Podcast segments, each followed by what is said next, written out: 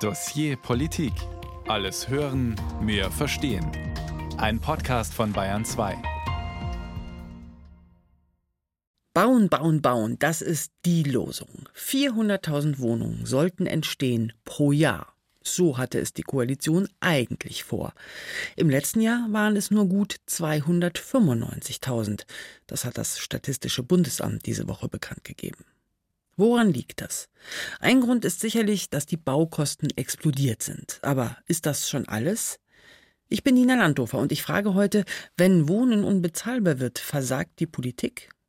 Wie kommt es, dass seit Jahren nichts vorangeht gegen die Wohnungsnot? Mit welchen Plänen will die Ampelkoalition das Problem lösen? Welche Rolle spielen Länder oder Kommunen? Woran hapern die politischen Pläne und wie könnte es funktionieren? Das will ich mit meinen beiden Studiogästen diskutieren. Anfangen will ich mit Matthias Berndt. Er ist am Leibniz-Institut für raumbezogene Sozialforschung und leitet dort gerade den Bereich Politik und Planung. Er müsste also den Schlüssel zum Problem kennen. Und er ist uns aus Berlin zugeschaltet. Hallo, Herr Berndt. Ja, schönen guten Tag. Herr Berndt, Sie haben mal in einem Interview gesagt, dass diese Losung Bauen, Bauen, Bauen nur bedingt was bringt, um die Wohnungsnot zu beheben. Wie meinen Sie denn das? Ich glaube, das Problem ist hier, dass wir ja nicht nur ein Mengenproblem haben, sondern auch ein Preisproblem. Also wir haben auf der einen Seite tatsächlich einen äh, Nachfrageüberhang, das heißt, wir haben zu wenig Wohnungen, das stimmt.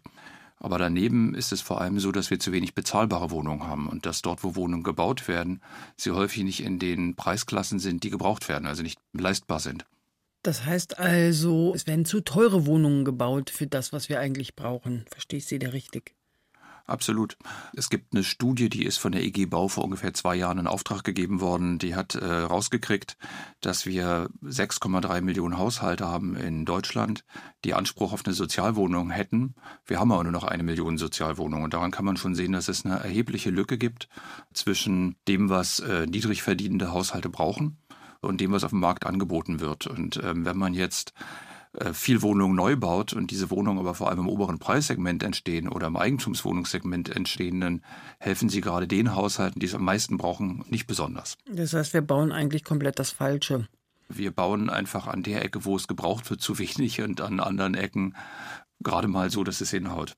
Das Bessel-Institut in Hannover kommt zu dem Schluss, dass ja sogar 700.000 Wohnungen fehlen. Wie kann man das Problem denn dann lösen? Also wie müsste da ein erster Ansatz sein, damit wir eben die richtigen Wohnungen bauen? Im Prinzip ist es so, da muss ich ein bisschen ausholen, die Bereitstellung von bezahlbarem Wohnraum hat in Deutschland in der Vergangenheit auf vier Säulen geruht. Das eine war das Mietrecht, das aber nur begrenzt geeignet ist, um dauerhaft niedrige Mieten zu sichern. Das zweite war der soziale Wohnungsbau. Beim sozialen Wohnungsbau habe ich ja schon gesagt, ist es so, dass in den letzten Jahrzehnten Millionen von Sozialwohnungen verloren gegangen sind. Wir hatten mal vier Millionen Sozialwohnungen, jetzt haben wir ungefähr eine Million. Dann gab es äh, Wohnungen im öffentlichen Besitz, gibt es auch immer noch, äh, die der Kommune gehören, die zum Teil den Ländern gehören, dem Staat gehören. Da ist es auch so, dass in den 2000er Jahren vor allem viele Wohnungen verkauft worden sind. Und last not least gibt es in Deutschland eine Anzahl von nicht profitorientierten Trägern, Genossenschaften, Stiftungen, Mietshäuser-Syndikat. Und das sind alles auch Träger, die bereit sind, bezahlbaren Wohnraum äh, herzustellen, die es aber sehr schwer haben, auf dem äh, aktuellen Markt mit den hohen Bodenpreisen und den hohen Baukosten mitzuhalten, die also mehr Unterstützung bräuchten. Und ich denke, dass man an all diesen vier Säulen sozusagen schrauben muss. Man muss äh, das Mietrecht reformieren, man muss den sozialen Wohnungsbau reformieren und man muss den kommunalen und genossenschaftlichen und nicht profitorientierten Wohnungsunternehmen stärker unter die Arme greifen und die unterstützen. Und dann, denke ich, kann man es auch hinkriegen, dass mehr Wohnungen gebaut werden, die bezahlbar sind und die auch an der richtigen Stelle entstehen, äh, wo sie gebraucht werden. Und diese Punkte wollen wir auch alle nochmal vertiefen heute in der Sendung und uns anschauen, was da am meisten bringt und wie man das umsetzen könnte. Ich wollte nur noch mal einen kurzen Schritt zurück. Sie haben gesagt, mhm. wir bauen nicht immer das Richtige, aber bauen wir denn an den richtigen Orten? Vielleicht kann ich das am Beispiel von Berlin mal ausführen. Also es ist so, dass in Berlin durchaus in den letzten Jahren mit äh, großen finanziellen und auch faktischen personellen Kraftanstrengungen äh, tatsächlich wieder gebaut worden ist. Aber vor allem sind Wohnungen eben im höheren Preissegment entstanden oder als Eigentumswohnungen. Es werden auch Sozialwohnungen gebaut, aber von den Sozialwohnungen werden eigentlich 90 Prozent von den landeseigenen Wohnungsunternehmen von Berlin erstellt. Und wenn man sich anguckt, wo die gebaut werden, dann werden sie vor allem dort gebaut, wo es sowieso schon viele Sozialwohnungen gibt. an den nordöstlichen, nordwestlichen Peripherien. Aber in den gentrifizierten Innenstadtbezirken, wo eigentlich bezahlbarer Wohnraum am meisten gebaut wird, entsteht quasi nichts. Und dasselbe gilt für Hochpreislagen äh, wie Grunewald. Da gibt es auch kaum Sozialwohnungen. Also die Situation ist dadurch so, dass Lichtenberg-Hohenschönhausen, das ist so ein Plattenbaubezirk im Nordosten, schon zehnmal so viel kommunale Wohnungen hat wie Zehlendorf, äh, ein besseres Viertel im Südwesten. Und es werden auch zehnmal so viel neu gebaut wie in Zehlendorf. Was man damit macht, ist, man perpetuiert sozusagen die bereits vorhandene sozialräumliche Spaltung der Stadt, anstatt ihr entgegenzuarbeiten. Und deswegen denke ich, es wäre sehr wichtig, dass man Instrumente in die Hand kriegt, mit denen bezahlbare Wohnungen auch dort gebaut werden können, wo sie am meisten gebraucht werden. Und wie ist es mit dem ländlichen Raum? Naja, der ländliche Raum, ähm, das ist ein bisschen ein doppelschneidiges Schwert. Auf der einen Seite ist es klar, es gibt eine Randwanderung, es gibt eine neue Welle von Suburbanisierung, auch durch Covid. Es gibt mehr Haushalte, die aus der Großstadt raus ins Umland ziehen, wo sie noch bezahlbaren Wohnraum finden, gerade für Mittelklassehaushalte. Und damit sind natürlich auch erhebliche Pendelkosten verbunden. Und äh, da spielt natürlich eine bessere Anbindung eine Rolle, das ist gar keine Frage. Aber auch da denke ich, ist es so, dass je attraktiver eine Lage ist, je besser sie angeboten ist, je schöner sie liegt, desto mehr steigen natürlich dort auch die Preise. Das heißt also, ohne einen Eingriff in das Preisgefüge, in die Art und Weise, wie bezahlbarer Wohnraum zustande kommt, kann man das Problem eigentlich räumlich nur durch die Gegend schieben. Sie haben neulich eine Kurzstudie durchgeführt zur sogenannten Vergesellschaftung von Berliner Wohnungen in dem Fall. Also im Prinzip kann man sagen von Enteignung von Großvermietern, in der Regel also große Immobilienkonzerne, wenn man das so sagen kann. Was haben Sie denn da herausgefunden? Ja, der Hintergrund ist natürlich der, dass wir in Berlin vor etwa anderthalb Jahren ein Referendum gehabt haben, in dem sich 59,1 Prozent der WählerInnen dafür ausgesprochen haben, große Immobilienkonzerne zu enteignen, zu vergesellschaften in Berlin. Und wir haben überprüft, was denn der soziale Effekt dieser Vergesellschaftung wäre. Also geguckt, kann denn diese Vergesellschaftung wirklich dazu beitragen, dass in Berlin mehr bezahlbarer Wohnraum entsteht? Und die Antwort ist äh, relativ klar, ja. Wir haben, keiner weiß es genau, etwa 250 bis 300.000 Wohnungen, die äh, sozusagen für so eine Vergesellschaftung in Frage kämen. Und äh, bei denen könnten die Mieten sinken, deutlich sinken. Das käme gerade den Haushalten, die wenig Geld haben, die bezahlbare Mieten brauchen, zugute. Es könnten wieder mehr bezahlbare Wohnungen auch in der Innenstadt, in Gentrifizierungsgebieten zur Verfügung gestellt werden. Das ist ein deutlicher Effekt. Und es würden auch mehr Wohnungen zur Verfügung stehen äh, für Wohnungssuchende, die äh, Inhaberinnen von einem WBS sind, von Wohnberechtigungsschein, also die berechtigt werden, sozialen Wohnraum anzumieten. Das sind kurz gesagt die Effekte. Das heißt also zusammengefasst, so eine Vergesellschaftung könnte in der Berliner Situation durchaus helfen, mehr bezahlbaren Wohnraum zur Verfügung zu stellen. Und sie könnte mehr helfen, als es Neubau eigentlich jemals kann. Die Neubauzahlen liegen weit unter dem, was man durch Vergesellschaftung an bezahlbaren Wohnraum hinkriegen könnte. Vergesellschaftung, das ist irgendwie so ein schönes, harmloses Wort, finde ich. Ich nehme jetzt mal das böse Wort Enteignungen. Wer würde denn hm. da enteignet werden? Also wem nimmt man die Wohnungen weg? Das Wort habe ich nicht erfunden, das ist aus dem Grundgesetz. ja.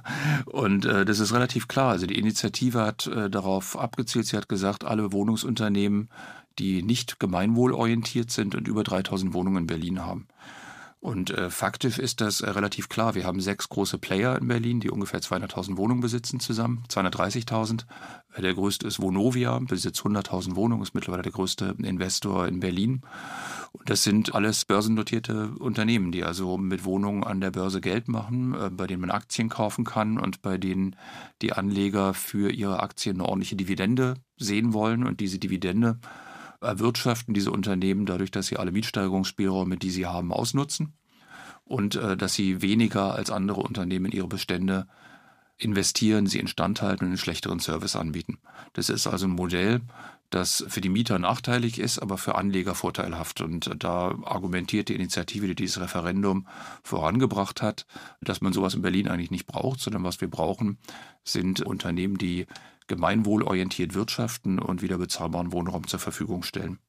Und die Vergesellschaftung war natürlich von mir auch ein bisschen zugespitzt ausgedrückt, bedeutet ja auch in die Gesellschaft zurückzubringen. Aber in diesen Wohnungen sind ja auch Menschen drin, die dort wohnen. Also klar, die Mieten werden irgendwie gedrückt vielleicht durch so eine Maßnahme, aber dadurch habe ich ja immer noch nicht mehr und es fehlen ja de facto auch die Wohnungen einfach am Markt. Also das sind natürlich auch ein Stück weit verschiedene Paar Schuhe. Ja. Natürlich müssen mehr Wohnungen gebaut werden. Und sie müssen aber vor allem so gebaut werden, dass sie langfristig bezahlbar sind. Und da ist es so, ich habe ja schon gesagt, in Berlin werden 90 Prozent äh, des Neubaus im sozialen Wohnungsbau von landeseigenen Wohnungsunternehmen erstellt. Das heißt also, private Wohnungsunternehmen, die Unternehmen, die an der Börse agieren, sind äh, kaum daran interessiert, bezahlbare Wohnungen zu erstellen. Vonovia hat groß angekündigt, dass sie neu bauen wollen und sie haben das dann aber wieder zurückgezogen. Und um bezahlbare Wohnungen erstellen zu können, brauche ich natürlich ein Preisgefüge, ein Bodenpreisgefüge, in dem auch Unternehmen, die langfristig wirtschaften und die nicht alle Mietsteigerungsspielräume mitnehmen, zum Zuge kommen können. Und zurzeit ist es so, dass verschiedene nicht profitorientierte Träger eigentlich äh, sagen, Berlin, München, Hamburg, das ist ihnen zu teuer, sie können da überhaupt nichts mehr anbieten zu Mietpreisen, die sie vertreten können. Das heißt also, wenn man die Renditeerwartungen, die Ertragserwartungen aus dem Markt ein Stück weit äh, normalisiert und das runterfährt, dann gibt es natürlich auch überhaupt erst die Möglichkeit, äh, dass die Preise auf dem Immobilienmarkt wieder sinken und dass dadurch auch Träger zum Zug kommen können, für die es aktuell sehr schwer ist. Und dadurch gibt es einen Zusammenhang, denke ich, zwischen dem Vorhaben, Mieten zu regulieren profitorientierte Träger aus dem Markt zu verdrängen und gleichzeitig wieder Räume zu eröffnen für gemeinwohlorientierte Träger. Das ist so ein bisschen der Zusammenhang. Gleichzeitig glaube ich aber, dass diese gemeinnützigen, gemeinwohlorientierten Träger äh, stärkere Unterstützung bräuchten. Äh, zum Beispiel durch Bodenpolitik, zum Beispiel durch die Einführung von einer neuen Wohnungsgemeinnützigkeit. Das sagt Matthias Berndt vom Leibniz-Institut für raumbezogene Sozialforschung und ich will das gerade mal aufgreifen und weiterreichen. Ich habe nämlich noch einen zweiten Gast. Bei mir im Studio ist Christian Stubka. Er ist Gründer der Vogeno München, der Genossenschaft für selbstverwaltetes soziales und ökologisches Wohnen, hat die Stiftung Daheim im Viertel gegründet und war viele Jahre Vorstand der genossenschaftlichen Immobilienagentur München, der GIMA. Also Sie sind quasi der Genossenschaftspapst. Hallo, Herr Stubka. Schönen guten Tag. Wie sind Sie denn auf das Thema soziales Wohnen überhaupt gekommen? Schlechte Erfahrung bei der Wohnungssuche in diesem Hotspot München? Na, persönlich hatte ich da nicht so sehr Probleme, sondern es war eigentlich ein anderer Ansatz und das war eigentlich so Ende der 80er, Anfang der 90er Jahre, dass sich Menschen aufgemacht haben, die gesagt haben, wir wollen den genossenschaftlichen Sektor wieder beleben und das hat zwei Gründe. einerseits das dauerhaft bezahlbare Wohnen und das sichere Wohnen, aber das hatte auch immer den Ansatz, dass man gesagt hat, wir wollen eigentlich mehr als ein Dach über dem Kopf, mehr als anonymes Wohnen und wollen eigentlich gemeinschaftsorientiert wohnen mit vielfältigen Einrichtungen, die man da schaffen kann, ganz in der Tradition der alten Genossenschaften auch, die das ja vielfältig gemacht haben. Die alten Genossenschaften die um 1900 so sich gegründet haben und losgelegt hatten, die hatten Bibliotheken, die haben äh, Ballsäle gehabt, äh, Waschküchen, Gemeinschaftsküchen, Waschküchen und so weiter. Genossenschaftschöre, ich singe auch in einem Genossenschaftschor mit und das macht sehr viel Freude, also das Wohnen eigentlich wirklich ein Teil des Lebens ist und nicht nur, dass man da zum Schlafen und zum Kochen sich aufhält. Und so haben wir dann uns aufgemacht und eine Genossenschaft gegründet mit elf Leuten, die Vogeno, die ja relativ bekannt ist mittlerweile in München und Umland. Und heute sind es 6000 Mitglieder, die sich da zusammengeschlossen haben, ihr Geld, ihr Kapital zusammengeworfen haben, sage ich mal. Häuser gekauft haben und damit dem spekulativen Markt entzogen haben, aber auch viel neu gebaut haben. Und allein die Vogeno hat jetzt fast 1000 Wohnungen in der Zeit errichtet. Also das zeigt, das geht auch. Man muss immer wieder mit Schwierigkeiten kämpfen und Lösungswege finden. Und ich sehe das nicht so pessimistisch wie der Herr Bernd, weil wir in München eigentlich gute Rahmenbedingungen haben, dass es weitergeht mit dem genossenschaftlichen Wohnungsbau. Und allein in den letzten sieben, acht Jahren haben sich 18 neue Wohnungsgenossenschaften in München gegründet und acht davon haben schon gebaut oder planen gerade oder sind in Bauvorbereitung. Also Sie sind dabei oder haben schon dieses etwas verstaubte alte Genossenschaftsmodell von vor 100 Jahren ein bisschen modernisiert. Wie funktioniert denn eigentlich eine Immobiliengenossenschaft? Das müssen wir vielleicht zu Anfang mal klären. Ja, das geht eigentlich auf Herrn Reifeisen zurück, der vor über 200 Jahren gesagt hat, was der Einzelne nicht vermag, das vermag die Gemeinschaft. Und gerade in München und Umland, wo es eigentlich unmöglich ist, für einen normal verdienenden Haushalt sich Eigentum zu schaffen. Das ist ja eine Legende, dass man sagt, äh, wir fördern die Eigentumsbildung von breiten Bevölkerungsschichten in den Ballungsräumen. Das ist ja vorbei, sage ich mal. Da muss man einen Lösungsansatz finden, wie viele Menschen ihre Kräfte bündeln, ihr Know-how bündeln, also das heißt auch Kapital zu bündeln, die Vogeno hat über die Jahre 70 Millionen eingesammelt von ihren Mitgliedern. Das sind Genossenschaftsanteile. Man beteiligt sich also mit Geld an einer Genossenschaft, das bleibt einem auch, das sind die Anteile, die man hält. Und das ermöglicht der Genossenschaft eine Eigenkapitalbildung, womit sie dann bauen kann. Und im Ergebnis habe ich halt dann einen Geschosswohnungsbau. Ich nehme ein Beispiel mit 80 Wohnungen. Die kann ich gut durchmixen, auch für sozial schwächere Haushalte bis zum frei finanzierten Bereich. Aber das Entscheidende ist, dass die Menschen, die dort dann eine Genossenschaftswohnung bekommen, dass die ein lebenslanges Wohnrecht dort haben. Sie bilden kein Einzeleigentum, sondern alles gehört allen. Aber das ermöglicht natürlich auch eine flexible Nutzung von diesem Wohnraum. Ich denke mal, eine Generation weitergedacht. Dann wohnen Menschen in zu großen Wohnungen und andere in zu kleinen Wohnungen. Und dann kann man natürlich, weil es keine Eigentumswohnungen sind, dann auch gut tauschen und da Bewegung reinbringen in diese Wohnanlagen. Also es ist ein ausgesprochen komfortables Wohnen, weil das einzelne Mitglied muss sich nicht selber wie in einer WEG um seine Wohnung oder ihre Wohnung kümmern, sondern das organisiert man dann über eine gemeinsame Verwaltung. Und so ist es eigentlich ziemlich easy, dort zu wohnen, sage ich mal. Aber wie kommen Sie denn an die Grundstücke, die zu bebauen sind oder an die Immobilien dran? Also das ist ja gerade das Problem in den letzten Jahren auch gewesen, dass der Markt relativ leergefegt ist, zumindest das, was finanzierbar ist. Also wie schafft das dann eine Genossenschaft? Ja, und da gebe ich dem Herrn Bern schon recht, dass er sagt, da braucht es eine andere Bodenpolitik. Also in München steht übrigens die älteste Wohnungsgenossenschaft Deutschlands. Die hat vor zwei Jahren das 150-jährige Jubiläum seit Bestehen, was auch zeigt, dass es ein Langfristmodell ist und äh, da wird nichts verkauft und verschoben und verramscht an äh, Wohnungsbeständen, sondern man entwickelt die. Aber die Frage war, wie geht es jetzt weiter und wie kommt man an bezahlbaren Grund? Und es gibt einen Social Deal eigentlich historisch zwischen den Kommunen, zwischen den Städten oder auch den ländlichen Gemeinden und Genossenschaften und der beruht auf einem ganz einfachen Prinzip. Die Kommune stellt günstigen Boden zur Verfügung zum Bauen, dann kann die Genossenschaft bezahlbaren Wohnraum errichten und die Kommune kriegt im Gegenzug auf Dauer bezahlbaren Wohnraum, ohne dass sie selber Bestände halten muss. Um das für München zu sagen, die Durchschnittsmieten bei den Wohnungsgenossenschaften sind bei knapp 7 Euro netto kalt. Das ist also die Hälfte ungefähr von dem, was die Durchschnittsmiete in München im Allgemeinen ist. Und die Stadt kriegt auch noch mehr, weil im Rahmen dieser sozialen Rendite, wie wir das nennen, kriegt sie natürlich auch noch Entlastung von kommunalen Entsorgungssystemen, weil diese Gemeinschaften kümmern. Also wenn wir die größte Genossenschaft in München nehmen, die München West, die haben 3000 Wohnungen und die haben einen Verein gegründet, einen gemeinnützigen Verein, wo sie dann auch Mieterträge investieren und da kümmert man sich jung und alt gegenseitig. Da wird dafür gesorgt, dass die Menschen möglichst lange selbstbestimmt in den eigenen vier Wänden wohnen können. Also da hat die Stadtgesellschaft einen doppelten Nutzen draus eigentlich. Und was ist mit der Landgesellschaft? Also funktioniert sowas im ländlichen Raum genauso oder ist es da doch noch nicht so akzeptiert und ist es da doch eher noch so diese vorherrschende Meinung, dass man sein Eigenheimhäuschen mit Garten drumherum haben möchte? Ja, das gibt da eine ganz interessante Entwicklung. Die 1,7 Millionen Genossenschaftswohnungen in Deutschland sind vor allem in den Städten. Aber es entwickelt sich auch zu einem Modell für den ländlichen Raum. Und das hat damit zu tun, dass diese Gemeinden ein doppeltes Problem haben. Wenn ich mal die Gemeinde Wörthsee nehme mit 5000 Einwohnern in der Nähe von München am schönen Wörthsee gelegen.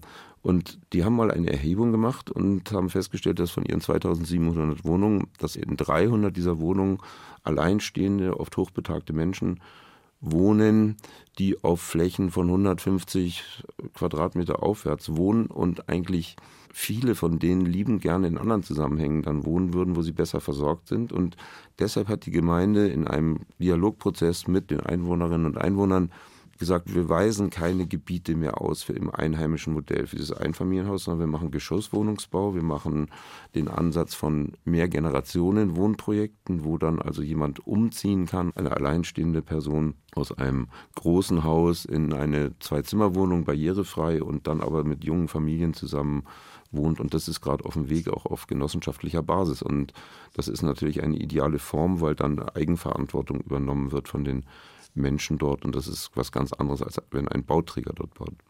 Jetzt will ich den Herrn Bern vom Leibniz-Institut für raumbezogene Sozialforschung nochmal mit ins Boot holen. Herr Bernd, ist das eine Lösung für sozialverträgliche Mieten, was der Herr Stubka gerade erzählt hat? Absolut. Ähm, ich bin ein großer Fan des Genossenschaftsgedankens. Ich habe selber jahrelang als Mieter Erfahrung mit verschiedenen Mietheimen gehabt, habe dann die Chance gehabt, in eine Genossenschaft reinzukommen und seitdem habe ich eine tolle Wohnerfahrung.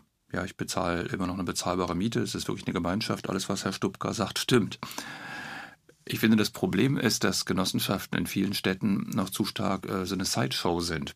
Also die Genossenschaften und andere gemeinwohlorientierte Träger haben einfach zu wenig Bestände und sie müssten aber, denke ich, viel stärker in eine Lage kommen, strukturbestimmt zu werden. Der ehemalige Baustadtrat von äh, Friedrichshain-Kreuzberg hat mal als Zielmarke ausgegeben, dass er gesagt hat, wir brauchen 50 Prozent des Wohnungsmarkts in der Hand von gemeinwohlorientierten Trägern, wie Genossenschaften, kommunalen Wohnungsunternehmen, Non-Profit, Stiftungen.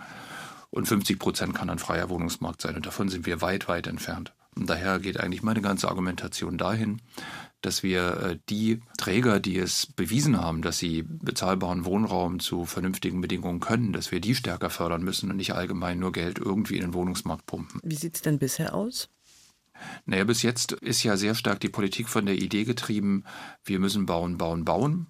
Dafür müssen wir deregulieren, wir müssen das ermöglich machen, dass Bauen ein gutes Geschäft ist und dann werden schon irgendwie Investoren anspringen und uns die Wohnung zur Verfügung stellen und wenn wir genügend Wohnungen gebaut haben, dann gibt es ein neues Gleichgewicht auf dem Markt und irgendwie sinken die Preise. Und das ist aber eigentlich eine Politik, die, finde ich, so eine Milchmädchen-Marktwirtschaftsrechnung ist, die auch historisch sehr oft probiert worden ist, in anderen Ländern probiert worden ist und die eigentlich nirgendwo dazu geführt hat, dass tatsächlich in ausreichendem Maße leistbarer Wohnraum entstanden ist. Ja, und da muss ich nochmal hm. einhaken, weil es natürlich Beispiele gibt und da möchte ich mal eine Lanze brechen für die Landeshauptstadt München, wo längst eine Abkehr von dieser Bodenpolitik und Vergabe von Grundstücken erfolgt ist. Also noch vor wenigen Jahren war das so, oder ich gehe jetzt mal 15 Jahre zurück, wenn die Stadt eine Neubausiedlungsfläche auf eigenem Grund geplant hat und dann Grundstücke verkauft hat, dann haben sie mindestens 50 Prozent verkauft an Bauträger. Da sind Eigentumswohnungen entstanden, die auf Nimmerwiedersehen fürs bezahlbare Wohnen äh, entschwunden sind. Und dann hat es eine Abkehr gegeben. Im Jahr 2017 hat die Landeshauptstadt gesagt, sie verkauft keine eigenen Grundstücke mehr. Und fortan vergibt sie ihre Grundstücke im Erbbaurecht, sodass sie also auf Dauer die Finger drauf hat. Aber das Entscheidende war eigentlich, dass die Landeshauptstadt gesagt hat, wenn wir ein Neubauquartier wie den Prinz-Eugen-Park, der jetzt fertiggestellt ist, oder jetzt in Neufreiham äh, große Siedlungsgebiete entwickeln, dann gehen 50 Prozent dieser Flächen an die kommunalen Träger, also GEWOFAG und GWG. Das ist ja ganz toll. Die kommunalen Gesellschaften, die sorgen dauerhaft für bezahlbaren Wohnraum und versorgen Menschen, die sich sonst gar nicht mit Wohnraum versorgen können. Und 40 Prozent gehen an die Genossenschaften. Ja, also da bleibt nur noch ein kleiner Spielraum für Investoren, die auch Mietwohnungen dann bauen müssen, aber die nicht äh, sozial gebunden sind. Und das ist eine radikale Kehrtwende. Und es kommt etwas Zweites dazu, dass dann, wenn die Landeshauptstadt München Baurecht schafft auf privaten Grund, dann zieht sie halt die Planungsbegünstigten, nennt man die, halt die diese Bodenwertsteigerung sozusagen aus dem Nichts dann erfahren, und das ist vervielfacht sich ja der Preis des Grundstückes. Da gibt es die sozial gerechte Bodennutzung, da sagt die Landeshauptstadt knallhart, bis zu zwei Drittel von diesem Zuwachs schöpfen wir ab für soziale Belange und für die Infrastruktur. Das heißt, wenn ich heute ein Grundstück habe als Privatmensch und ich bekomme Baurecht durch einen Bebauungsplan, dann müssen mindestens 50 Prozent dieser Flächen abgegeben werden an Träger, die dort bezahlbares Wohnen errichten und maximal 50 Prozent können da an Eigentumswohnungen entstehen. Also da hat sich wahnsinnig viel getan und das ist eine Blaupause, das ist so ein Erfolgsmodell, was jetzt auch in die Umlandgemeinden ausgreift. Das sagen Matthias Berndt und Christian Stubka im Dossier Politik. Wenn Mieten unbezahlbar werden, versagt die Politik bei der Wohnungsnot? Und wie will Berlin das Problem in den Griff kriegen? Also zuständig für das Bundesbauministerium ist in unserem ARD Hauptstadtstudio in Berlin meine Kollegin Eva Huber. Und von ihr wollte ich wissen, wie erfolgreich ist denn das Wohnungsbauprogramm von Clara Geiwitz? Versprochen waren ja 400.000 Wohnungen pro Jahr. Geworden sind es 2022 aber nur gut 295.000. Kann man da von einem Erfolg reden? Also ich erlebe da zumindest die Bundesbauministerin Clara Geiwitz trotzdem relativ optimistisch. Sie sagt an dieser Stelle, Das ist aus meiner Sicht eine sehr beachtliche Leistung der kompletten Baubranche angesichts eines Krieges, mehrerer Förderstopps im letzten Jahr und äh, vor allen Dingen natürlich steigender Zinsen, Materialengpässen und spürbarem Fachkräftemangel. Und das ist auf jeden Fall nicht das Schreckensszenario, was über die letzten Monate von einigen an die Wand gemalt wurde. Ich erinnere an die Zahlen von einigen Verbänden, die von 280, 250 oder sogar 200.000 fertiggestellten Wohnungen im letzten Jahr ausgegangen sind. Also aus Sicht von Bauministerin Geiwitz bleibt das eine große Ding, nämlich der Bau ist auch in der Krise stabil geblieben. Und das ist das, worauf sie sich jetzt gerade fokussiert und sagt, ja, das wertet sie jetzt schon als Erfolg. Ganz anders sieht das die Bauwirtschaft. Die warnt jetzt im Angesicht der Situation gerade schon von einem Gau am Bau, sagt, die Rahmenbedingungen sind so schlecht wie schon lange nicht mehr und fürchtet auch, dass der Wohnungsbau einbrechen könnte. Das heißt, diese 400.000 Wohnungen sind auch in den nächsten Jahren in weiter Ferne so die Befürchtung, Befürchtung der Bauindustrie. Die sagt nämlich, dass mit der Situation, wie es gerade ist, das so nicht weitergehen kann. Was sagen denn die Mietervereine und Verbände? Die sehen das ähnlich. Die haben auch große Befürchtungen, kritisieren natürlich, dass im letzten Jahr diese 300.000 nur gebaut wurden und das Ziel nicht erreicht wurde, aber warnen jetzt auch durch die Inflation, durch die gestiegenen Baupreise, dass das jetzt einfach in den folgenden Jahren noch schwieriger werden könnte, denn das Argument ist, im letzten Jahr wurden sozusagen Wohnungen noch fertig gebaut, die schon im Bau waren. Und dieser Überhang, der wird aber jetzt immer weniger und neue Genehmigungen kommen weniger nach. Und da ist die Befürchtung, dass da auch einiges storniert wird. Woran liegt es denn, dass diese Marke von den 400.000 nicht erreicht wurde? Sind das tatsächlich nur diese explodierenden Kosten und sozusagen die äußeren Umstände? Also es ist schon so, dass es im letzten Jahr jetzt eine besondere Situation war. Durch den Ukraine-Krieg sind die Preise in die Höhe geschnellt, auch die Baupreise verschiedener Baumaterialien. Gleichzeitig ziehen jetzt die Bauzinsen an, auch die steigen. Das heißt, es ist eine Situation, die wir jetzt seit Jahren nicht hatten. Aber es ist natürlich auch so, Bauen ist insgesamt teuer. Es gibt hohe Auflagen, die das teuer machen. Und es dauert auch sehr lang. Die Planung, die Genehmigung, all das, das wird seit langem kritisiert aus verschiedenen Verbänden, auch vom Mieterbund, von der Bauwirtschaft. Und da ist auch bisher kaum von der Regierung was passiert. Die will das ändern, aber bisher gibt es da kaum Ergebnisse. Was will sie denn ändern? Zum Beispiel sagt die Koalition, sie will dafür sorgen, dass schneller gebaut werden kann. Zum Beispiel, indem die Digitalisierung vorangetrieben wird. Es ist nämlich momentan so, dass Bauanträge längst nicht überall digital gestellt werden können. Die muss man ausdrucken, hinbringen oder schicken. Das soll sich ändern mit dem digitalen Bauantrag. Das ist etwas, das jetzt bis Ende des Jahres bundesweit kommen soll. Mehr als die Hälfte der Behörden sollen das einsetzen, so das Ziel von Bauministerin Clara Geiwitz. Aber auch da ist so, bei diesen bundesweiten Lösungen machen nicht alle Bundesländer mit. Zum Beispiel Bayern, die gehen einen eigenen Weg, die haben eine eigene Software. Also da gibt es dann auch die Kritik, naja, das ist nicht einheitlich. Und es gibt auch keine Frist, bis wann alle Behörden das umsetzen müssen. Letztendlich liegt es dann an den einzelnen unteren Baubehörden, ob sie das umsetzen und wie. Welche Punkte gibt es denn noch, die das Bauen teuer machen, wo Clara Geiwitz so ein Auge drauf geworfen hat, was man ändern könnte? Ein Punkt, den Geiwitz vor kurzem noch gesagt hat, ist auch die Frage zum Beispiel nach den Energieeffizienzstandards. Das heißt zum Beispiel, wenn neu gebaut wird, wie gut muss das gedämmt sein? Und da hat die Bundesregierung die Standards nach oben gesetzt, also es schwieriger gemacht. Und da soll auch 2025, 2026 nochmal eine Steigerung kommen. Das hat die Bundesbauministerin jetzt vor kurzem in Frage gestellt und hat gesagt, ob das jetzt wirklich sinnvoll ist. Das wäre so eine Stellschraube. Da könnte sie aber in Konflikt mit dem Bundeswirtschaftsminister Robert Habeck von den Grünen kommen, denen es sehr wichtig ist, dass die Vorschriften da hoch sind. Schwierig ist es ja auch, neue Wohnungen finanzierbar zu behalten. Also wie hm. ist es mit dem sozialen Wohnungsbau? Wie soll der erreicht werden? Wie, weil im Prinzip müssen die Kosten ja auch weitergegeben werden für teure Grundstücke, für teure Baukosten. Also wie funktioniert dann noch eine soziale Komponente? Das funktioniert vor allem durch eine Förderung des sozialen Wohnungsbaus. Das ist auch einer der Schwerpunkte der jetzigen Bundesregierung. Bauministerin Geiwitz sagt da die Zahl von 14,5 Milliarden Euro, die der Bund gibt bis 2026. Das sind Mittel, die dann die Bundesländer bekommen und dann verteilen können. Und die Bundesländer sollen da auch nochmal dann selber Geld zuschießen, was sie anscheinend auch tun, laut Bauministerin Geiwitz. Das ist so einer der Punkte, mit denen das versucht wird. Aber auch da gibt es zum Beispiel die Forderung nach einfach deutlich mehr Geld. Es gibt ein Verbändebündnis Soziales Wohnen, da ist der Mieterbund zum Beispiel drin, aber auch die Baugewerkschaft.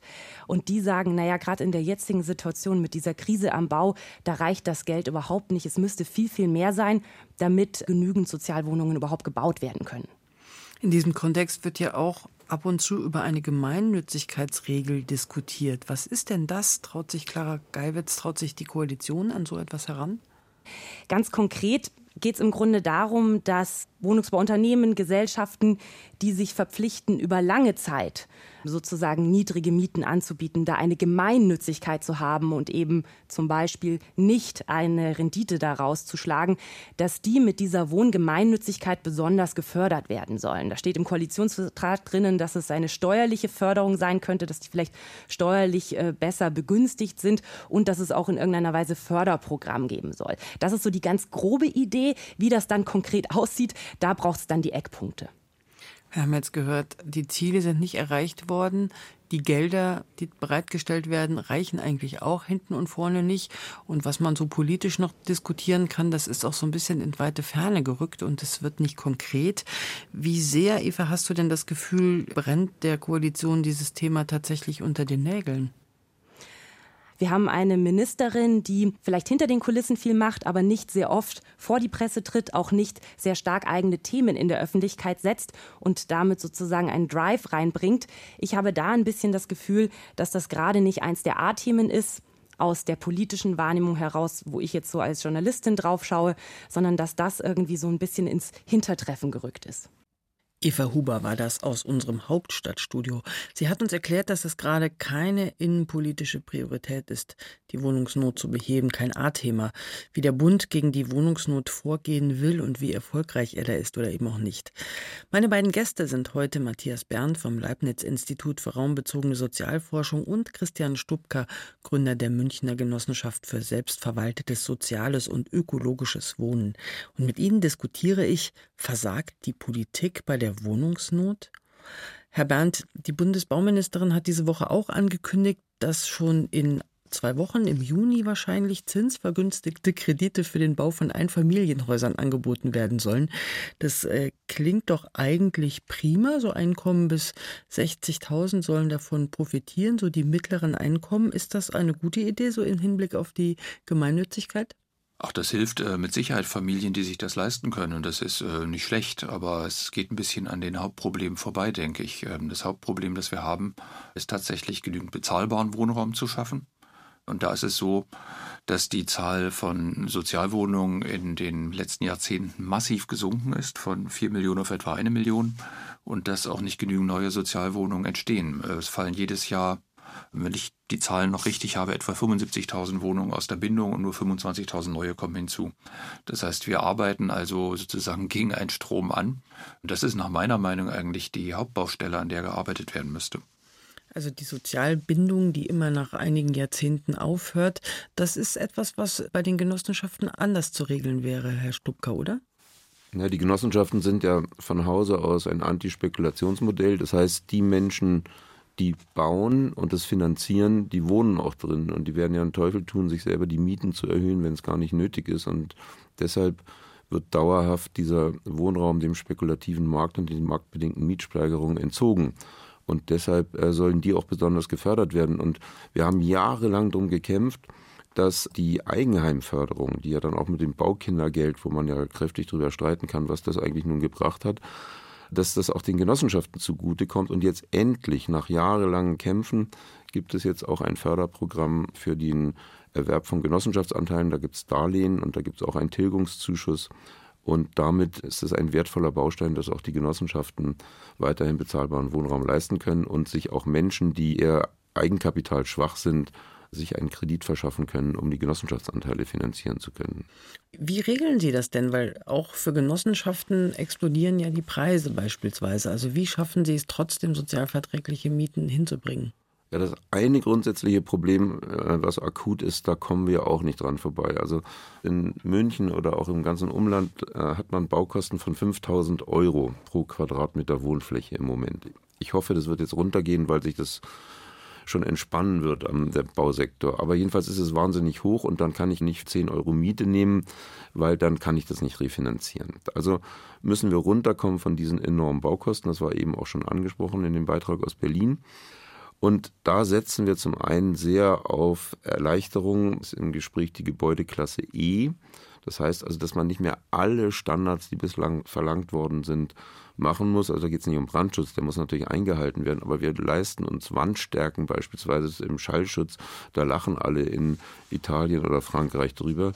Oder auch, dass wir 100 Prozent der Wohnung barrierefrei machen müssen, obwohl wir ja tauschen können, hatte ich schon ausgeführt. Äh, das sind Anforderungen, die könnte man schleifen zu einem Gutteil und dann würden die Baukosten runtergehen. Und das Zweite ist der Bodenpreis. Äh, die Genossenschaften sind darauf angewiesen, an günstigen Boden ranzukommen. Und diese absurden Preise in München, wo man im letzten Jahr waren das 4.200 Euro pro Quadratmeter GF, der Bodenpreis, das heißt pro Quadratmeter Wohnfläche schlägt sich das nieder mit weiteren 5000 Euro, sodass sich dann eine Eigentumswohnung, die auf privatem Grund entsteht, die Kosten bei 10.000 Euro sind und dann mit Profit, die für 12.000 verkauft werden. Und das ist alles absurd und da kann man halt gegensteuern und dann können Genossenschaften auch weiterbauen. Zusätzlich gibt es noch ein super Förderprogramm jetzt auch noch von der Landeshauptstadt. Das ist die eine Seite, sind die ähm, sozial gerechten Mieten. Herr Bernd, auf der anderen Seite brauchen wir ja auch eine soziale Mischung. Wie bekommt man die denn hin, dass man nicht nur soziale Brennpunkte hat oder nur die teuren Villengegenden? Na, ich finde, da kann man wirklich ganz gut äh, nach Wien gucken. In Wien ist es ja tatsächlich so, dass die Stadt seit 100 Jahren ungefähr äh, einen Gemeindewohnungsbau hat. Äh, das hat dazu geführt, dass ungefähr die Hälfte des Wohnungsbestandes nicht profitorientiert ist. Und das wiederum hat dazu geführt, dass man in Wien an vielen Stellen eine viel bessere soziale Mischung hat als in deutschen Städten. Und in die Richtung müsste es gehen, dass man weitere Teile des Wohnungsbestandes nicht profitorientiert äh, steuern kann und dann kann natürlich auch darüber bestimmt werden, wer dort wohnt. So wie es jetzt läuft, ist es so, dass in attraktiven Lagen die Preise so hoch gehen, dass sich das Niedrigverdiener nicht mehr leisten können und dass gleichzeitig die Kommunen die ja einen Versorgungsauftrag haben, dann den wenigen Wohnraum, den sie noch haben, äh, immer stärker den sozial Schwächsten zur Verfügung stellen müssen. Ähm, und dadurch driftet das auseinander. Wenn Wohnen unbezahlbar wird, versagt die Politik? Das ist Thema heute im Dossier Politik. Und wir haben viel über die Ambitionen und Fehler geredet bisher. Aber was ist eigentlich mit denen, die ganz nah dran sind an den Wohnungssuchenden, die den Ärger mitbekommen, die auch an ihren Gewerbesteuerannahmen merken, wenn die großen Arbeitgeber in der Region keine Wohnungen mehr finden für Fachkräfte und dann abwandern? Oder wenn niemand in die Region ziehen will, weil die Infrastruktur nicht stimmt? Die, die am nächsten dran sind, das sind die Kommunen. Mit meiner Kollegin Irene Essmann habe ich darüber gesprochen und wollte erst einmal wissen, wie es im Vergleich zum Bund denn so läuft. Naja, so wirklich viel besser ist es nicht. Ich habe jetzt zum Beispiel Zahlen aus München gehört. München hat ziemlich reingebuttert und die haben versucht, weil einfach der Druck auf die Stadt wahnsinnig groß ist, dass sie so in den äußeren Bereichen neue große Siedlungen bauen dass auch ein bisschen in der Stadt nachverdichtet wird. Aber wenn man jetzt auf die Fläche schaut, auf ganz Bayern schaut, dann kann man jetzt nicht sagen, dass in Bayern die einzelnen Städte und Gemeinden, aber eben auch die staatlichen Wohnungsbaugesellschaften, dass die so richtig reinbuttern in den sozialen Wohnungsbau. Die haben im Endeffekt die gleichen Probleme auch wie der Bund. Was sind denn so die größten Baustellen und Schwierigkeiten, mit denen die Kommunen und Gemeinden so zu kämpfen haben? Also das Schwierigste ist mit das Bauland zu finden. Zwar haben die Kommunen jetzt im Vergleich zum Beispiel auch zum Staat immerhin mehr Grundstücke zur Verfügung und kennen sich vor Ort auch aus, wo die Grundstücke überhaupt liegen, um die dann zu bebauen. Aber das Bauland ist einfach in den letzten Jahren sehr knapp geworden und es ist schwierig, das dann auch zu günstigen Preisen zu bekommen, weil zum Beispiel viele Landbesitzer, Grundstücksbesitzer gerade in den Ballungsräumen versuchen, mit diesen Grundstücken zu spekulieren. Und die öffentliche Hand hat da fast keine Chance, tatsächlich an dieses Bauland zu kommen. Das ist ein großer Punkt.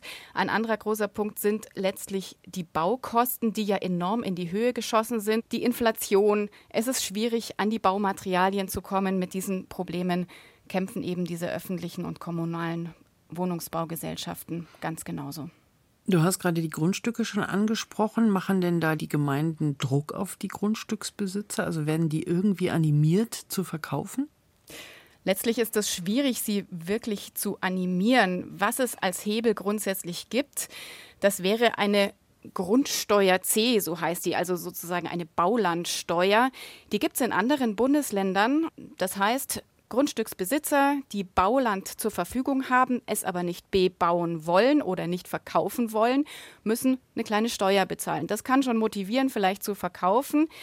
In Bayern gibt es das nicht, weil die Freien Wähler dagegen sind. Fast alle anderen Parteien können sich das vorstellen, aber die Freien Wähler, die ja mit in der Staatsregierung sind, die können sich diese Grundsteuer C nicht vorstellen. Sie sind ja auch eher eine ländlich geprägte Partei. Die wollen die Grundstücksbesitzer da schonen und deshalb haben sie das auch in den Koalitionsvertrag mit reinschreiben lassen mit der CSU und deshalb gibt es eben diese Grundsteuer C in Bayern erstmal nicht. Gibt es denn eine Art Vorkaufsrecht für die Kommunen? Grundsätzlich gibt es dieses Vorkaufsrecht für die Kommunen in Bayern, allerdings nur unter bestimmten Voraussetzungen. Es darf nur ausgeübt werden, dieses Vorkaufsrecht, wenn das Allgemeinwohl das rechtfertigt. Und das sind oft so dehnbare Begriffe, da kann es halt dann auch sein, dass die Kommunen und die Wohnungsbaugesellschaften dann am Ende vor Gericht landen und dass der Schuss dann auch nach hinten losgeht, dass man dann vielleicht jahrelang prozessiert, ob man jetzt dieses Grundstück wirklich haben kann und da geht Zeit und auch Geld drauf. Du hast erzählt, die Kosten sind hoch und natürlich auch durch die Inflation zum Teil explodiert, aber die Mieten, die sollen ja auch sozial verträglich sein von diesen Gebäuden, die da gebaut werden von den Kommunen. Wie setzen die Kommunen da an, dass sie das trotzdem hinbekommen? Ja, letztlich ist das genau das Problem, das die Kommunen jetzt umtreibt, weil sie eben als Player auf diesem Feld der Wohnungsbauwirtschaft die gleichen Voraussetzungen haben wie private Bauträger. Das Einzige, sie bekommen Fördergelder. Sie bekommen Fördergelder vom Bund und vom Freistaat. Und das ist so eine Möglichkeit, mit der sie spielen können. Gleichzeitig wurde mir in letzter Zeit auch immer wieder gesagt, diese Fördermittel von Bund und auch Land, die reichen bei Weitem nicht aus. Die Inflation frisst die im Endeffekt auf, die Erhöhungen, die es da auch in der letzten Zeit gab. Von dem her ja, sind die Hebel tatsächlich gering geworden, muss man sagen, für die kommunalen Wohnungsbaugesellschaften. Gerade auch, weil sie ja eben diese sozialverträglichen Mieten verlangen müssen, gleichzeitig aber auch einen nicht zu großen Anteil an Schulden machen dürfen als öffentliche Unternehmen. Und da ja, beißt sich so ein bisschen dann die Katze in den Schwanz. Und da ist es vielleicht auch ein falsches Zeichen, dass die Bundesbauministerin heute gesagt hat, dass in Zukunft die Eigenheimbauten ab Juni stärker gefördert werden sollten, weil das sind ja genau die, die die Kommunen nicht brauchen. Bauen ist in Deutschland grundsätzlich ja teuer und das liegt zum Teil ja auch daran, dass die unteren Baubehörden bestimmte, keine Ahnung, Dachneigungen einfordern oder viele Stellplätze für Autos. Und auch wenn der Bund beschließt, dass es da Erleichterungen geben soll, wird das ja oft nicht immer umgesetzt. Gibt es da Ansätze der Kommunen, da kreativer zu werden und ein bisschen Bürokratie einfach abzuschaffen? Das kommt tatsächlich komplett auf die Kommune an. Grundsätzlich gibt es da schon Möglichkeiten. Die Planungshoheit liegt ja bei der Kommune und da kann eine Kommune dann am Ende schon entscheiden, müssen es denn wirklich zwei Parkplätze sein oder kann es nur einer sein? Und da hängt es dann letztlich auch davon ab, wie sind denn die Mehrheiten im Stadtrat und im Gemeinderat? Wie entscheidet man dann letztlich, welche Möglichkeiten man da dann auch den Bauträgern einräumt. Zusätzlich zu den hohen Baukosten und den Preisen für die Grundstücke kommt ja jetzt auch noch der Klimaschutz hinzu. Inwieweit belastet das denn die Städte noch zusätzlich? Na, Sie haben ja das Problem, dass Sie gleichzeitig auch für eine gute Energieeffizienz beim Bauen sorgen müssen. Da gibt es hohe Standards. Auch da Stichwort Bürokratie. Alle finden das sinnvoll, aber auch das kostet. Und gleichzeitig müssen ja auch die Wohnungsbestände saniert werden. Und das bringt wieder das Problem mit sich. Das ist teuer. Gleichzeitig hat man Sozialwohnungen, will bezahlbaren Wohnraum erhalten, aber nach so einer Sanierung stehen Mieterhöhungen an und auch das ist so ein ja, ein Balanceakt, ob man denn da der Aufgabe auch gerecht wird, dass man weiter ein bezahlbarer Vermieter bleibt. Irene Essmann war das über die Bemühungen und die Schwierigkeiten der Kommunen in puncto Wohnungsnot weiterzukommen und was zu unternehmen. Und sie hat es gerade so ein bisschen angerissen. Wir haben ja nicht nur die kommunalen Bauherren, wir haben gerade auch über Genossenschaft geredet, aber 60 Prozent der Mietwohnen werden von Kleinvermietern vermietet, also von privaten Vermietern. Herr Bernd, was ist denn eigentlich mit denen? Wie kann man die denn ins Boot holen? Das sind ja häufig Leute, die gar nicht die ein Haus besitzen, äh, das sie vielleicht geerbt haben, äh, wo sie eine hohe Bindung dran haben. Äh, das sind nicht unbedingt große Firmen mit einem Riesenapparat und der Fähigkeit, ganz hohe Kredite aufzunehmen. Das heißt, das sind eigentlich typischerweise genau die Vermieter, die in der Lage und willens wären, auch bezahlbare Mieten zu machen, wenn sie dabei unterstützt werden. In vielen Punkten ist es aber so, dass ein Haus verwalten, sanieren, Preiswert erhalten äh, sehr anstrengend und sehr teuer ist. Und häufig passiert zurzeit das so, dass die Vermieter, die das jahrelang, jahrzehntelang gehalten haben, ins Alter kommen, manchmal sterben, dann habe ich Erbengemeinschaften und bei den aktuellen Preisen, gerade in den Innenstädten, die auf dem Immobilienmarkt genommen werden, ist dann die einfachste Lösung, das Haus zu verkaufen und das Erbe aufzuteilen. Und äh, so gibt es gerade also einen wahnsinnigen Umschwung in der Eigentümerschaft, gerade in angesagten Innenstadtvierteln. Herr Stubka, äh, der Herr Bernd hat gerade gesagt, die Privaten müssen unterstützt werden. Wie kann denn das passieren? Naja, ich weiß nicht so genau, ob die unterstützt werden müssen. Es müsste eher was getan werden, dass faire Vermieter faire Vermieter bleiben können. Und da gibt es natürlich ganz unterschiedliche Geschichten. Das hat Herr Bernd schon angesprochen. Wir erleben das ja in München auch. Es gibt wahnsinnigen Streubesitz, gerade von diesen Gründerzeithäusern in diesen gentrifizierten Vierteln. Und es ist ein Riesenunterschied, ob dann eine Erbengemeinschaft kommt, die Kasse machen will und sagt, wir wollen uns gar nicht mehr um das Haus kümmern und das verkaufen wir jetzt zum Höchstgebot und dann setzen diese Entmietungsprozesse ein vom Investor, der das dann erwirbt. Oder ob jemand sagt, ich will diese Immobilie, weil ich sie selber schon geerbt habe, weil mein Vater das errichtet hat, in guten Händen wissen. Und da haben wir eine ganz praktische Lösung gefunden in München, dass wir nämlich eine Stiftung gegründet haben, die genau für diese Vermieterinnen und Vermieter Ansprechpartner ist, weil dann können diese Häuser weitergegeben werden zu einem fairen Preis oder gar geschenkt oder testamentarisch vererbt werden an diese Stiftung. Und diese Stiftung, die heißt Daheim im Viertel, die sichert halt zu, dass dort weiterhin die Menschen wohnen bleiben können und dauerhaft bezahlbare Mieten genommen werden und dass diese Häuser dann auch nicht weiterverkauft werden. Haben Sie denn ein Beispiel dafür? Also ich kann mir das gar nicht so gut vorstellen, dass jemand mal ebenso seine Immobilie verschenkt oder die Erbengemeinschaft sagt, ach, jetzt gehen wir mal zu Herrn Stubka und übertragen dem da mal unser Mehrfamilienhaus in der Münchner Altstadt. Naja, es gibt natürlich das mittlerweile bundesweit berühmte Beispiel vom Herrn Fischer in der Nymphenburger Straße, der eine Oase dort bewirtschaftet mit sechs Wohneinheiten, Gewerbe, Schreinerei hinten drin und der keinesfalls will, dass das an irgendeinen Bauträger letztendlich fällt, der dann Tabula Rasa da macht. Und der hat lange überlegt, auch angesichts dieser drohenden Erbschaftssteuer, was denn da gemacht werden kann. Und da sind wir dann schon seit Jahren eigentlich im Gespräch und jetzt haben wir es so gemacht, dass diese Stiftung, die es ja jetzt seit anderthalb Jahren gibt, dass die jetzt im Testament steht zu einem fairen Ankaufspreis und dann kann man auch den Stifterwillen so gut berücksichtigen, weil der sagt, ich will auf alle Fälle, dass meine Frau wenn ich sterbe, gut versorgt ist und meine Nichten und Neffen, die in Amerika leben und dann machen wir einen fairen Ankaufspreis. Aber es gibt auch ein anderes Beispiel aus Heildhausen, wo wir jetzt testamentarisch bedacht sind, die möchte gar nichts, haben jetzt sich liebevoll um das Haus die ganze Zeit gekümmert, wohnt da auch noch, ist jetzt leider ziemlich erkrankt und kennt alle Mieterinnen und Mieter. Da sitzt man dann gemeinsam zusammen und überlegt, wie geht denn das eigentlich und legt Mietobergrenzen fest für den Todesfall. Wie ist denn das steuerlich? Ja, und steuerlich entgehen wir mit dieser Stiftungsgründung. Die Stiftung ist ja aus den Genossenschaften heraus gegründet worden. Umgehen wir ein Riesenproblem, was bei der Steuer sich aufgetan hat. Ich will Ihnen da ein Beispiel machen. Wenn jemand vor, sagen wir, 20 Jahren ein Haus gekauft hat für drei Millionen, ein Mehrparteienhaus, wenn der das verkauft am Markt für den Marktpreis von 10 Millionen, und so viel ist es, das hat sich verdreifacht, dann zahlt er keinen Cent Steuern.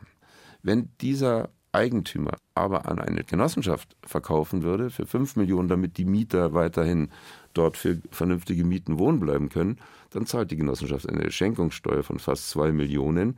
Also da wird eigentlich der Erhalt des bezahlbaren Wohnens wird bestraft gegenüber dem Verscherbeln zum Höchstgebot. Und da haben wir gesagt, da warten wir jetzt nicht auf eine Erbschaftssteuerreform, die ja immer wieder diskutiert wird, um halt dieses leidige Problem zu umgehen. Und haben gesagt, dann machen wir eine gemeinnützige Stiftung, weil die ist steuerbefreit und dann können wir das einfach so im freien Geschehen regeln mit den wohlwollenden Vermietern, die dauerhaft ihre Mieter in Sicherheit wissen wollen. Das heißt gemeinnützig, Sie haben auch noch das soziale Miteinander im Blick und das gemeinsame Leben im Quartier. Ja, das war eben schon angesprochen. Es gibt die Wohnungsgemeinnützigkeit nicht.